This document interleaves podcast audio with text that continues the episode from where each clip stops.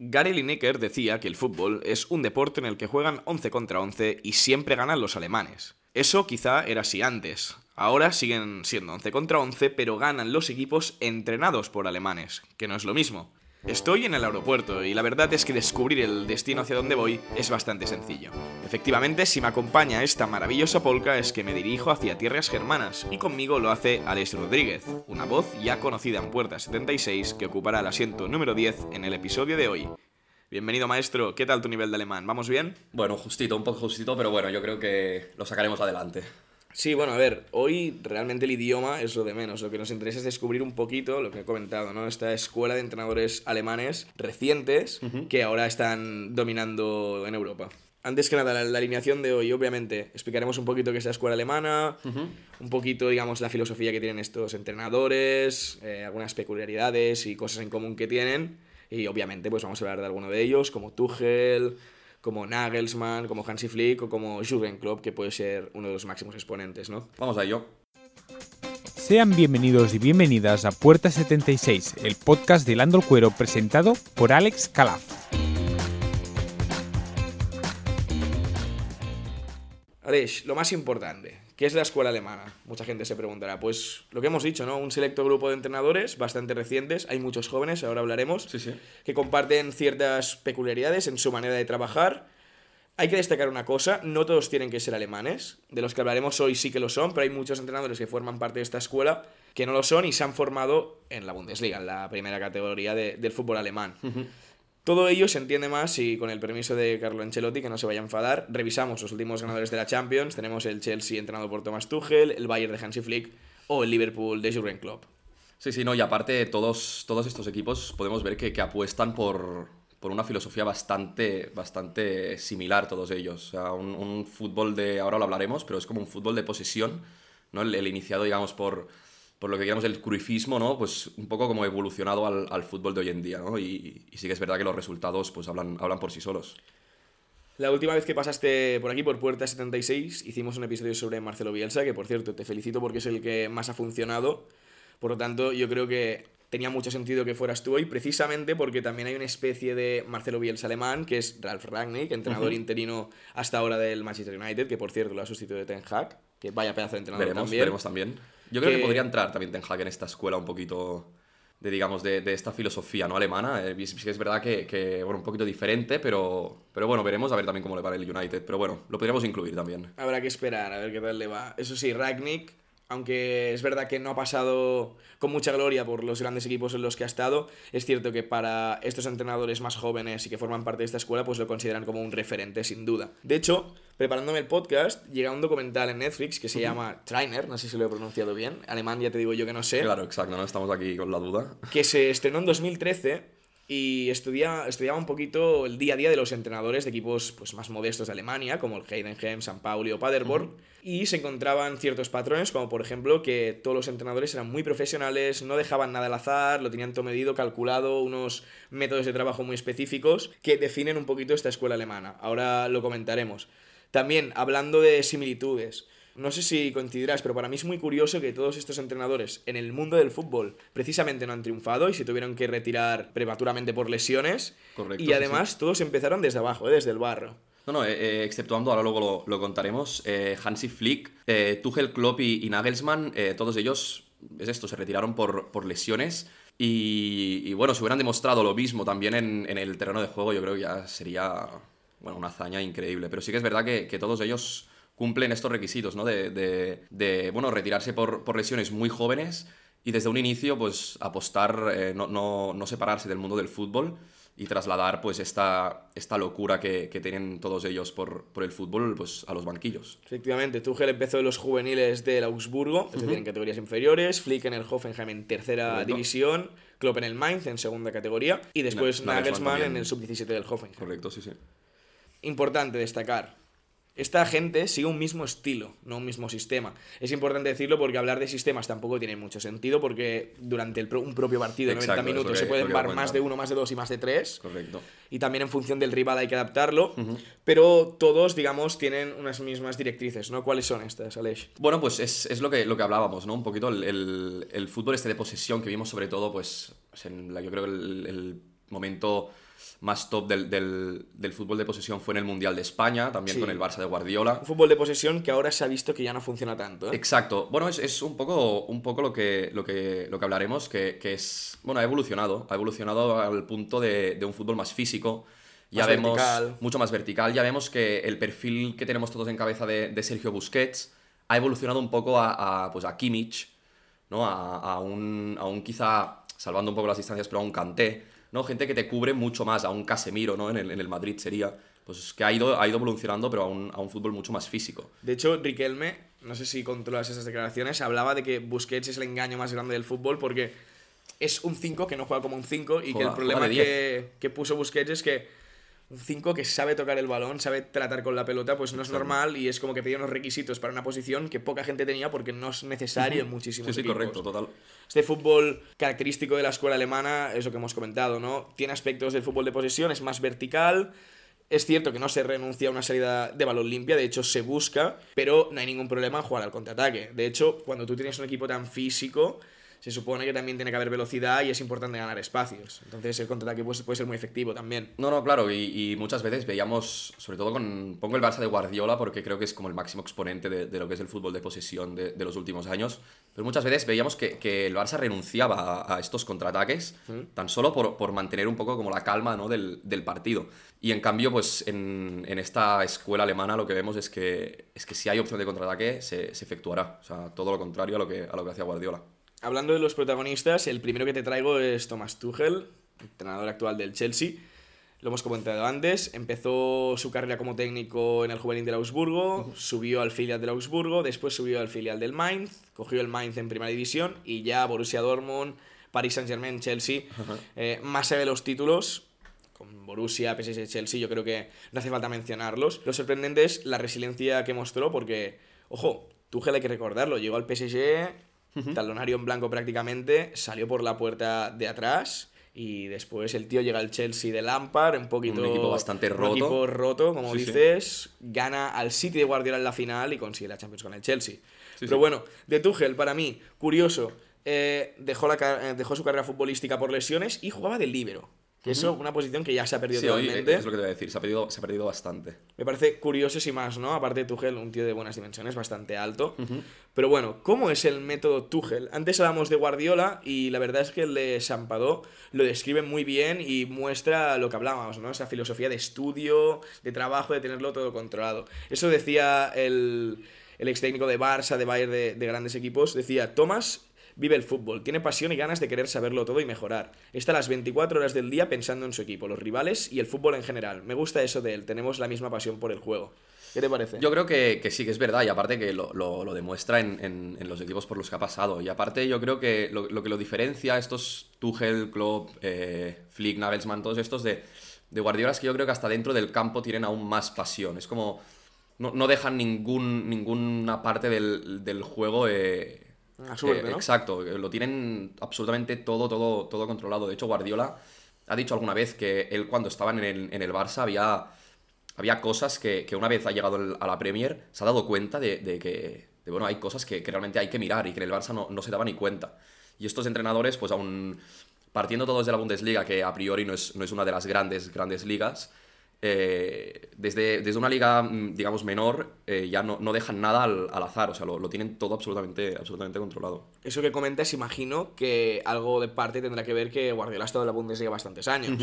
Y también hay que decir una cosa, que Guardiola te describa de esta manera, a mí al menos como entrenador me halagaría bastante. Totalmente, totalmente. O sea, al final es, es- Yo creo que todos ellos parten un poco como de, de- del fútbol este de posesión de Guardiola, que es que es, es- es inevitable, yo creo, partir de este fútbol, pero es lo que hemos dicho, evolucionando y, y apostando por algo más físico. Al final, para transmitir esta pasión o el- lo que decía antes de querer controlarlo todo, pues no hay nada mejor que el ejemplo. Y he traído algunas anécdotas de Tuchel que me parecen muy interesantes. La primera que muestra a la perfección esa mentalidad luchadora de no darse por vencido. En el vestuario del Mainz pidió colgar la mítica frase de Michael Jordan de he fallado más de 9.000 tiros en mi carrera, he perdido casi 300 partidos, 26 veces han confiado en mí para ganar un partido y lo he fallado. Eh, he fracasado otra vez, pero por eso es, es por lo que tengo éxito, ¿no? Al final, el Mainz no es un equipo grande, pero está muy bien, yo creo, influir siempre esta mentalidad de los jugadores, de que fallar no pasa nada, fallan los mejores, pero lo importante es Bueno, levantarse. es que al final, exacto, al final es, yo creo que fallar es bueno porque de, de todo error se aprende y, y al final si tú inculcas esto en un equipo que es tan poco, tampoco digamos que está acostumbrado a perder, ¿no? Pero es un equipo, sí que es un equipo pequeño dentro de la Bundesliga, pues al final haces ver a tus jugadores que perder un partido no, no, no es para tanto si de esa derrota en el siguiente partido no, no haces los mismos errores que, que te hicieron perder el partido. Tuchel sí que muestra mucho esta mentalidad alemana que quizás Klopp la rompe un poco, esta seriedad germana. Sí, correcto. Eh, Klopp es más bromista, Tuchel Sí, es más sí. serio y por eso ha tenido, bueno, más serio y tiene un carácter más fuerte en algunos aspectos, por eso ha tenido algunos roces con futbolistas. Tuchel incluso, apoyado por la tecnología, eh, se fija en qué deben comer y qué deben descansar cada futbolista en función de los minutos que juega en el campo y sus características, características corporales, que eso es llevar ya el control de tus jugadores al, al extremo prácticamente. Sí, no, no, es que es, que es rozar la, la perfección. De hecho, tenemos aquí la anécdota de, de Hummels. Esta es buenísima. No sé si la sabes, lo de, lo de bueno, entrenar con, objeto en la- eh, con objetos en las manos para no agarrar a, a los rivales. O sea, Sí, Hummels cometía muchas que, faltas. que Hummels pues, las manos las usaba para cosas que, que no interesaban al Exacto. Borussia, porque al final puedes provocar faltas peligrosas. Y bueno, qué mejor solución que hacerlo entrenar con las manos ocupadas, ¿no? Sí, sí, es un poco, eh, rememorando el, el otro podcast, un poco, yo creo, eh, Bielsa, eh, cosas que no, no, no, no A te ver, esperas. Pero... Hummels alucinó seguro. El Sí, no, no, no, Oye, coge este, eh, este 100%, objeto, o sea. que no te lo entreno con eso en la mano. Bueno, este carácter fuerte lo estamos viendo ahora, que el pobre Tuchel debe pasarlo mal, sobre todo con el Barça. Porque este Pues sí. mercado espectacular, Está ¿eh? siendo- Les ha levantado a Lewandowski, a Rafinha, ahora parece que a Koundé, Dembélé también veremos. parecía que se iba al Chelsea al final Sí, se en Dembélé, el Barça. bueno, Dembélé estábamos aún temblando, aquí en Barcelona estábamos temblando aún. Decía, estoy enfadado con el Barça. Bueno, como se llevan a Spiricueta y a Marcos Alonso encima por casi nada, Tuchel Bueno, se las va a cabrear, declaraciones ¿eh? del otro día de Azpilicueta, veremos a ver qué pasa, veremos qué pasa. Pero bueno, sí, sí, muy, muy contento no parece. Aleix, vamos al descanso. eh, ¿Qué viene después? Bueno, después hablaremos de, de Flick y Nagelsmann. Y bueno, por supuesto, dejamos para lo último a, a Jürgen Klopp. Y después ya, como siempre, tiempo añadido, iremos al quiz. Llegamos al descanso de este episodio. Tenéis mucho más contenido de Hilando el Cuero en TikTok, Twitter e Instagram. Y Yo siempre lo digo, ya lo sabes, y más en verano, hay que comer y hay que hidratarse. Estamos en Alemania. Eh, Una- una cervecita, buena ¿no? cervecita y un buen pretzel. Antes de empezar, ¿cuál es tu top 3 de cervezas? Ostras, mira, yo, yo Yo voy. lo tengo claro, ¿eh? Yo, yo voy un poco duro, la verdad. Eh, todo, todo el mundo me lo dice, pero es que la Voldam, tío, o sea, a mí el cuerpo que tiene la Voldam no, no me lo quita nadie, lo siento mucho. Voldam top 1. Sí, sí, Voldam top 1. Luego tiraría por Estrella Galicia. Y, y la tercera tengo que ponerla, es. es o sea, la gente que somos de aquí de Barcelona, es, o sea, la Estrella Dam siempre, siempre va a estar ahí, siempre. Yo lo tengo claro. Ya, top 3, Estrella Damm o Turia, que la estoy consumiendo bastante ahora, sí más tostadita, Mira, mira, más cuidado. la Turia está muy buena, muy buena. Después, correcto. top 2, Estrella Galicia.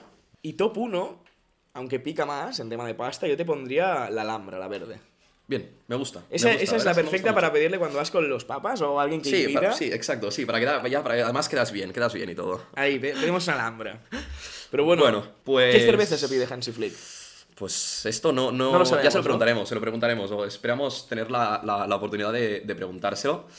Pero bueno, Hansi Flick, eh, vamos a hablar un poquito de él, que es, es- bueno, fue, fue- empezó como, como el sucesor de, de Nico Kovac en el, en el banquillo bávaro. Un gran entrenador el croata, ¿eh? Correcto, sí, sí, sí, bueno, ejerciendo, eh, empezó como, como eh, entrenador interino y, y, bueno, después de, de una derrota de, creo si no recuerdo mal, fue contra el Leipzig por 5-1 y un inicio muy malo del Bayern, eh, donde, donde iba en eh, cuarto en liga en, en noviembre, eh, pues el, club bávaro apostó por, por Hansi Flick, que en, ese momento era, era el segundo entrenador de, de Nico Kovac, y terminó el año pues, con, con ocho victorias y solo dos derrotas, ¿vale? Y, bueno, pues estos resultados pues, lo llevaron a- bueno, pues a, a firmar como máximo responsable técnico del, del conjunto de Múnich. ¿vale? Y la- vemos que la directiva, de hecho, eh, acertó de pleno porque eh, en la temporada 2019-2020, que fue esta, esta temporada que fue un poco complicada, eh, consiguió alzarse con el, con el sextete y completando un año histórico para, para el club alemán. O sea, sin duda fue, fue increíble. Y que bueno, que ti- tiene que ser buen entrenador seguro porque, bueno, ahora está a, a la cabeza de la selección alemana, que ya te lo avanzo, una pregunta del quiz será sobre seleccionadores de la selección alemana. Y hay buenos nombres, ¿eh? Sí, no, no, no, totalmente. De hecho, de hecho el, en el Mundial de Brasil, bueno, y todo, todo eso desde el más o menos 2008 hasta 2014, que fue como el, el- el proyecto de la selección alemana que empezó a, eh, como subcampeona de, de la Eurocopa, si no recuerdo mal, luego un tercer lugar en el 2010 en el Mundial, De Sudáfrica. y correcto, y se acabó ya en, en el... Bueno, quedan terceros gracias a, Señor Carras Puyol, Sí, sí, puesto correcto. a Xavi correcto, y sí, sí, sí. historia y, ya. ¿eh? ahí- y el resto ya, bueno, ya se cuenta solo. Y bueno, y terminó ya, se cerró ese ciclo en el 2014 como, como campeón del Mundial de Brasil, que bueno, le robó el sueño que de mucha gente de ver a Messi alzando un Mundial, pues, pues fue uno de los, de los culpables, si lo, si lo queremos decir así. Habrá gente que se preguntará qué pinta Flick en estos logros si estaba low, ¿no? Correcto, a Cuéntame esto, a esto vamos. Y, y de hecho fue como, lo compararíamos un poco como, volvemos a, a Guardiola, que no nos separamos de Guardiola. Eh, seríamos como el Tito Vilanova, eh, con Guardiola, pues lo mismo con, con Hansi Flick y, y Joachim Low, ¿no? Mucha gente lo veía en la sombra y en muchas celebraciones se veía en las fotos eh, un hombre ahí con gafas que no, no sabíamos quién era, y todos teníamos a Low. Y bueno, pues este hombre fue, fue Hansi Flick, que después ya pues lo conocimos en el Bayern, que logró pues alzarse esto con el, con el sextete histórico. Y de hecho, pues los, los números con el Bayern lo, lo demuestran, ¿no? O sea, dos Bundesligas en los dos años que estuvo como entrenador, eh, una Copa Alemana, la Champions, Supercopa de Alemania, la Supercopa eh, de Europa y, y, pues el Mundial de, de Clubes. Hmm, Realmente aquí lo más destacable es la Champions. porque al final, oye, siendo el Bayern, te exijo mínimo eh, Liga. La Copa te puedes pajarear un año, pero hay la que Copa, bueno, es, también. es un poco... Para los suplentes, ¿no? Hay, hay- hay- de hecho, hay muchas sorpresas en la Copa Alemana normalmente también. Y sí que es verdad que la Bundesliga, pues en un equipo como el Bayern, es, es un poco como el PSG en Francia, ¿no? Está, está- estás obligado prácticamente a ganarla. Y sí que es verdad que la Champions, pues es, es, es, pues la, la guinda del pastel, ¿no? Y, y bueno, pues eh, Flick lo, lo, lo consiguió. De hecho, eh, la directiva del Bayern lo, lo puso ahí con un poco de, no dudas, ¿no? Pero primero lo firmó como, como entrenador interino porque tampoco, no tenía mucha experiencia en, en, en lo que es Debía, debía demostrar un poco antes. Exacto. Y, y bueno, realmente eh, acertaron. De hecho, Rummenigge y, y Oliver Kahn, eh, meses después de, de cumplirse el sextete, pues salieron a defenderlo como que, bueno, pues hemos acertado. Que te defiendan totalmente. estos dos tiene mérito, ¿eh? porque no tienen ningún problema en No, no, no, es ¿eh? lo, que, es lo que te iba a comentar. Justamente son dos, Les haces media dos, y van dos a piñón. figuras, sí, sí, dos figuras del, del club bávaro que, que sin duda si, si van a rajar de ti, prepárate porque, porque vas a salir, vamos, o sea, Siguiendo en el club bávaro, eh, el que está ahora es Julian Nagelsmann. correcto. Eh, ¿qué, qué me destacas del exentrenador del Leipzig? Bueno, Nagelsmann tiene, tiene un récord que, que, bueno, poca gente yo creo que puede... Bueno, puede... Pues puede... Bueno, de, de hecho, en la Bundesliga ninguno puede no, no, no, presumir no, de eso. exacto, presumir, no me salía la palabra, presumir. Eh, es el técnico más joven en la historia de la Bundesliga y es que cuando lo hizo tenía 28 años. Que literalmente en seis años me tengo que poner al mando de un Eh, equipo de la que- no, Bundesliga. no, exacto, que eh, ahora mismo, pues, eh, pues, jugadores que ahora mismo estaban, por ejemplo, eh, Dani Alves, de 38 años, hostia, eh, le, le sacaría 10 años eh, a, a- a tu técnico. mayor, ¿no? ¿eh? Exacto, sí, sí, total. Y, y bueno, pues Nagelsmann inició en el, en el Hoffenheim, eh, salvando a un equipo de, que estaba en posiciones de descenso eh, y haciéndolo soñar eh, con la Champions, donde se mantuvo durante muchas jornadas en, en tercera, cuarta, quinta posición, que es un equipo que, bueno, pues de, de pasar a, a luchar en las primeras jornadas por el descenso a, a soñar por la Champions, pues bueno, Tiene mucho el mérito, entrenador algo tiene que ver, que tener seguro, ¿no? Eh, y bueno, pues esto llegó como, como reemplazo de, de Hoop, esto tampoco sabemos si, cómo lo pronunciamos, de Hoop Stevens Stevens. quien renunció por, por problemas de, de salud. Y bueno, él, él siempre, siempre ha dicho ¿no? que una, una de sus declaraciones así más, más, más potentes, digamos, fue que no se trata de mi edad o la de los jugadores, sino se trata de su interacción con el equipo y su conocimiento futbolístico. Lo que él quiere es, quiero jugadores con capacidad de pensar y decidir, con una opinión bien formada. Claro, es que al final, a ver, eso hay que decirlo, hay muchos jugadores que tienen un entrenador más joven que ellos o incluso ya no temas de edad, sino entrenadores que no han conseguido nada y, bueno, con, Y- con y- perdón de la expresión en el mundo del fútbol, pues ya no les respeta. Imagínate Sí, si sí. encima le sacas tú cinco años. Exacto, exacto. Es como que, bueno, yo tengo más experiencia que tú. Hay que tener mucha ¿por qué- personalidad. ¿Por qué, te voy a tener, eh, o sea, por qué te voy a hacer caso, no? A la que palmes dos partidos seguidos es muy joven, no está Exacto, es preparado, que es culpa no del le entrenador. respetan. Correcto. Y, y sí que es verdad que lo que decíamos antes, eh, como jugador, pues se tuvo que retirar por lesiones a muy temprana edad. Y, y de hecho coincidió en, en el Augsburgo eh, con, el, con el que hemos hablado de antes, con Tuchel. Que ahora, después pasaremos a Klopp y veremos que también va muy ligado todo, ¿no? Entre Correcto, sí, ellos, sí, van- van- sí, sí. está todo un poco, ¿no? En Alemania, eh, al final los que han llegado lejos, más o menos todos han estado un poco ligados entre Parece ellos. un hilo argumental prácticamente preparado, ¿eh? Exacto, exacto. Ya nos lo dejan, nos lo dejan ya eh, para, para que nosotros no tengamos ya ni que ordenar prácticamente los entrenadores. Pues lo que hablábamos, ¿no? Que Tuchel pues, era entrenador de Nagelsmann eh, en ese momento, en, en las categorías inferiores. Bueno, de hecho creo que era en el filial del Augsburg, si no me equivoco. Eh, y de hecho que eh, fue, fue Tuchel el que lo motivó a seguir, a seguir eh, vinculado al fútbol, aunque en ese momento fue como, como. Y, y Nagelsmann, pues no debe ser fácil a, muy temprana edad tener que retirarte por lesiones. Y bueno, pues que alguien como Tuchel eh, te, te, bueno, como tu entrenador, te, bueno, te, te- te defendiera y, y quis- y quisiera que, que tú siguieras eh, vinculado al fútbol, pues, pues bueno, realmente pues es algo que, que yo creo que debió ayudar muchísimo. Hmm. Otro que también se retiró prematuramente del fútbol y sin éxito fue Jurgen Klopp, que jugó de lateral derecho. Ya te digo yo que poco tenía que ver como, con futbolistas de su equipo como Trent Alexander-Arnold. Sí, exacto, ahora. yo creo, que, yo creo que poco, ¿eh? Eh, bueno, empezó a entrenar en las inferiores del Eintracht. Ya el primer equipo así más serio que cogió fue el Mainz en primera división, después el Borussia Dortmund y Liverpool. Si con Tuchel poco sentido tenía hablar sobre los éxitos deportivos, de Jürgen Klopp menos. No hace falta prácticamente ni nombrarlos. Mm, devolvió al Liverpool a lo más alto de Europa y de Inglaterra. Eh, Correcto. mm, Klopp va a tener estatuas no solo alrededor de, de Anfield, sino en muchas casas de, Yo- de aficionados yo, Reds. yo- yo en mi casa prácticamente estoy por hacerse una, o sea, es, es impresionante. Lo que destacaba antes de Tuchel, ¿no? que también iba ligado con Nagelsmann. Bueno, pues Tuchel fue el relevo de Klopp en el banquillo del Mainz en 2009 y en el del Borussia Dortmund en 2015. Es decir, los, directi- los directores deportivos de estos equipos, bueno, del Borussia Dortmund ya lo sabíamos. Sí, porque al final es, un equipo que... Todo lo que ficha es oro, es, es como Midas. O sea, lo que toca sí, lo, sí. lo transforma en oro. Y del Mainz, ojo, Klopp y Tuchel, vaya pedazos entrenadores ha tenido. ¿eh? No, no, espectacular. Y creo que, que son buenos equipos para empezar también, porque. Bueno, son equipos pequeños donde quizá no tienes esa presión que tienes un poco en el Borussia, sin llegar a tener, obviamente, la presión que tienes en el Bayern o, o a día de hoy como está Klopp en el Liverpool. Hmm. Y al final, eh, bueno, esta anécdota que. Esta es buenísima. Aparte, Klopp, antes decíamos que era más bromista y es cierto. Pero a mí lo que me gustaría destacar también es un poquito, volviendo a lo de antes, la mentalidad alemana, el no- trabajo no el la deja, esfuerzo. no, no deja esta mentalidad. O sea, aun siendo el bromista que, que es Klopp. La no- mantiene. Sí, sí, sí, totalmente. Y aparte la explica el que se autodenominó el mejor central del mundo, Dejan Lovren. Permítame que lo ponga en duda. Dejan. Bueno, Dijo lo siguiente, que en 2017, en la pretemporada, llegó un chavalín de 18 años que no lo ha querido nombrar y yo creo que hace bien porque deja en mal lugar al, al futbolista. Llegó a entrenar en un Mercedes y un Rolex, pero un Rolex dorado. como que- nosotros cuando vamos a trabajar, ¿no? Exacto, a tal cual, un nosotros, Rolex de 50.000 pavos, pero que se vea. Claro, ya que te gastes ese dinero, pues que se vea Que al se vea, menos, ¿no? Bien ¿no? dorado. Bueno, pues Lobren cuenta que Jürgen tuvo una conversación con, el, con este futbolista, el innombrable. Le dijo, ¿en qué coche viniste aquí? Preguntó Klopp. El chico le respondió, pues en un Mercedes. ¿Y, qué es eso que tienes ahí en tu muñeca? Obviamente ya lo sabía, ¿eh? Seguramente era con rintintín y con un Y el, tono el canterano, pues. seco. Debió decir, ostras, pues mira, me preguntas, se, se lo voy a decir, ¿no? Pues un Rolex, Jürgen, ¿qué, qué te piensas? Y le suelta a Jürgen, ¿cuántos partidos has jugado con el primer equipo? Y le contesta el chico, ninguno.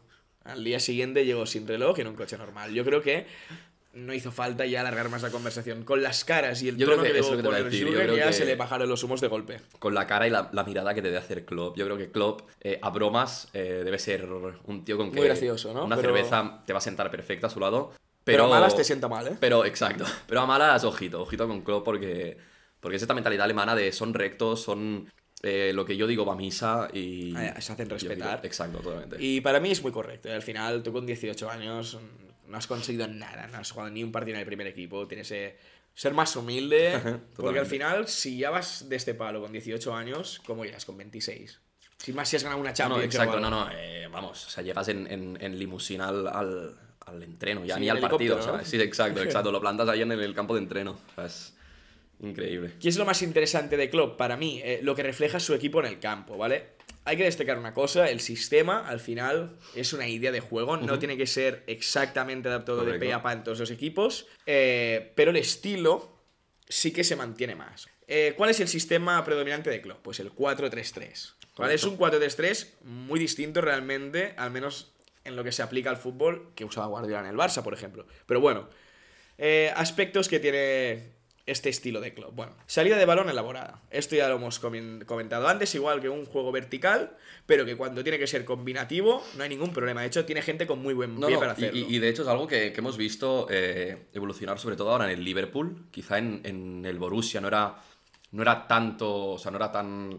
Tan combinativo, ¿no? Exacto, tanta, tanto fútbol de posesión. Sí que es verdad que en el Liverpool lo hemos visto, sobre todo este, este, bueno, estos dos últimos años, yo creo que ha sido brutal que, que bueno, le, le- le consigue, a- o sea, en, en- en Liverpool City, pues vemos que, ostras, que hay, hay pelea, minutos largos que, que le roba el- la posesión a, a Guardiola, que es algo que no estamos para nada acostumbrados a ver. También te digo, si yo pienso en Liverpool, pienso en una masterclass de cómo ocupar espacios libres y con movimientos de creación generar espacios de gol. ¿Para qué? Para con balones al espacio poder llegar fácilmente, rápidamente y con mucho peligro a la portería.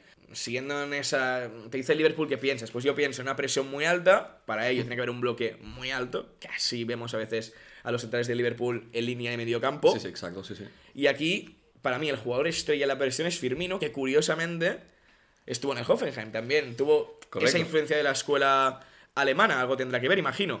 Si nos fijamos, cuando tú vas a presionar arriba, obviamente tienes as de perder. Hay más rivales por los que tú Sí, sí. presionas. Entonces, pues, si el rival la mueve bien o haces una mala presión, te que en dos la, la- exacto, la manera de, de encontrar esta superioridad arriba y, y cerrar al, al- al rival. ¿Qué hace Firmino? Tiene la batuta de dirigir la presión. Lo que hace él es, digamos, obliga al rival, al portero rival, a jugar hacia un lado.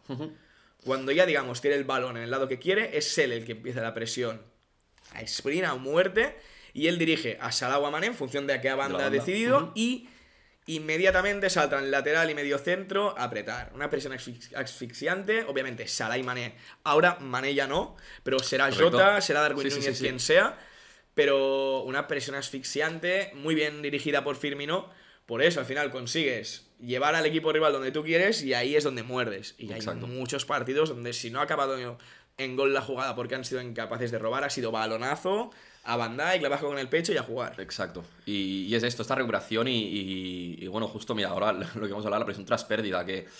Claro, eh, esa era la presión cuando sale el equipo rival. También hay que tener presión si consiguen salir o si pierdes tu balón en medio del campo. Correcto. Y, y que al final, eh, una vez presionan y recuperan, eh, y, aunque sea en campo rival, que prácticamente no sería ni contraataque, porque no, no, no te da casi tiempo ni, ni a la transición, con jugadores como Mané y Salah, es un poco, o sea, lo- es un poco tontería no aprovecharlos con, con estos balones al espacio, de decir, bueno, voy a, a calmar el partido, ¿no? O sea, justamente tienes jugadores para, Claro. para buscar Sí, sí, sí. el, el contraataque. De hecho, la primera opción es lo que tú dices. Buscar arriba los extremos, que por cierto están pegadísimos. A, a línea de cal para, pues bueno, pues para ganar esos espacios y dar amplitud al campo.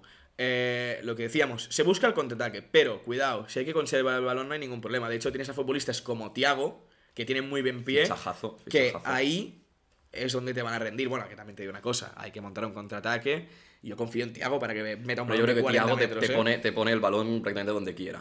Otros que tienen muy buen pie y también definen mucho al Liverpool. Los cambios de banda. También te digo, tienen dos de los mejores laterales del mundo. Robertson Arnold, que, que es una asociación espectacular. De hecho, muchas jugadas del Liverpool es balón de Robertson cambiado todo a Arnold y Arnold es el que centra al extremo de esa banda y ahí es donde se genera el peligro.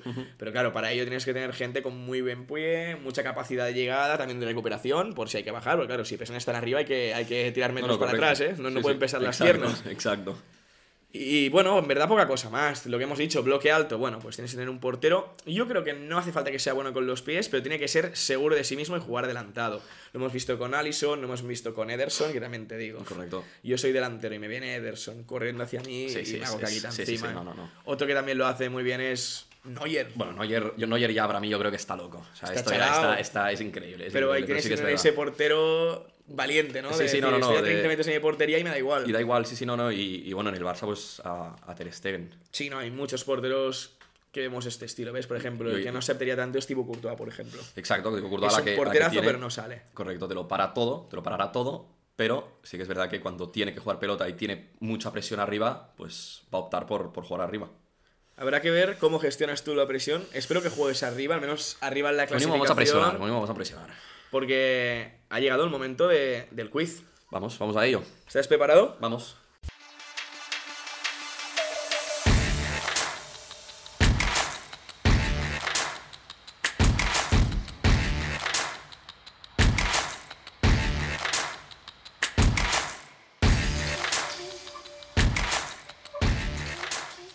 Vale, ya ha llegado el momento de la verdad, cartel de minutaje, silbato en mano, como siempre, ¿no? Hoy, obviamente, pues, ¿qué tema va a tocar en el quiz? Entrenadores, escuela alemana. Perfecto. Eh, bueno, tienes presión. Núñez vino el otro día con Joaquín, cinco aciertos Núñez, pleno, cuatro Joaquín. Lo tienes complicado, pero confío en presión, ti, pero ¿eh? bueno, no, no, aquí no sentimos la presión, no estamos hechos, estamos hechos ya para aguantar la presión. Pues vamos con la primera, a ver qué tal. Esta yo creo que la vas a sacar. Julian Nagelsmann se convirtió en el entrenador más joven de la historia de la Bundesliga en 2016 a cargo del Hoffenheim. ¿Qué edad tenía? 28 años. Correcto, ya he visto que has hecho la faena, pues no te voy a dar las opciones, efectivamente, correcto. Vamos con la segunda. Jürgen Klopp renovó hace unos meses con el Liverpool. ¿Hasta qué año? ¿Hasta 2024, hasta 2025 o hasta 2026? 2026. Hostia, qué seguro, ¿eh? Vamos con la tercera, ¿eh?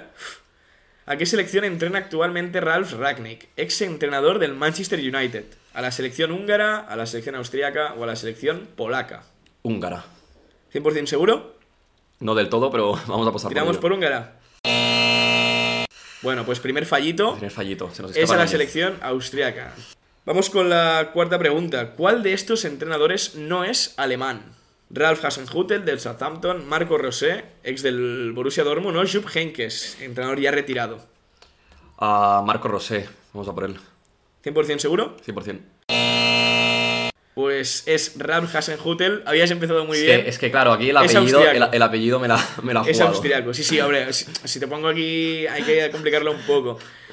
Te quedas con dos aciertos, no está nada mal por cómo has empezado y te voy a hacer la última a ver si la hubieras acertado. ¿Cuál de ellos o cuál de estos entrenadores no ha dirigido la selección alemana? Franz Beckenbauer, Jürgen Klinsmann o Lothar Matthaus. Ah, vamos con Klinsmann. Pues fue Matthaus. Esta era complicada, ¿eh? Beckenbauer dirigió a la selección alemana entre 1984 y 1990 y de hecho ganó el Mundial del 90 y Klinsmann entre 2004 y 2006. Bueno, nos vamos con dos aciertos. Dos aciertos, eh, se nos echa el tiempo encima, Les, despídete y, y bueno, ya puedes silbar. Nada, pues un placer, Alex, como siempre, venir aquí. Y nada, el próxima vez vendremos, vendremos preparados para, para desbancar a Núñez y a Joaquín, que lo tengan claro. ¿eh? Sobre todo, gente, eh, eso queda aquí dicho, se va a desbancar a estos dos, eh, no tengo ninguna duda. Y si queréis que vuestro equipo acabe de fichar a buenos futbolistas en este mercado de verano, pues ya sabéis, a seguir aislando el cuero en todas las redes, al podcast también a seguirlo en Spotify y valorarlo con 5 estrellitas que nos ayuda un montón. Nos vemos en el próximo episodio. Acabas de escuchar Puerta 76, un podcast de Hilando el Cuero presentado por Alex Calaf y editado por Eloy Rubio.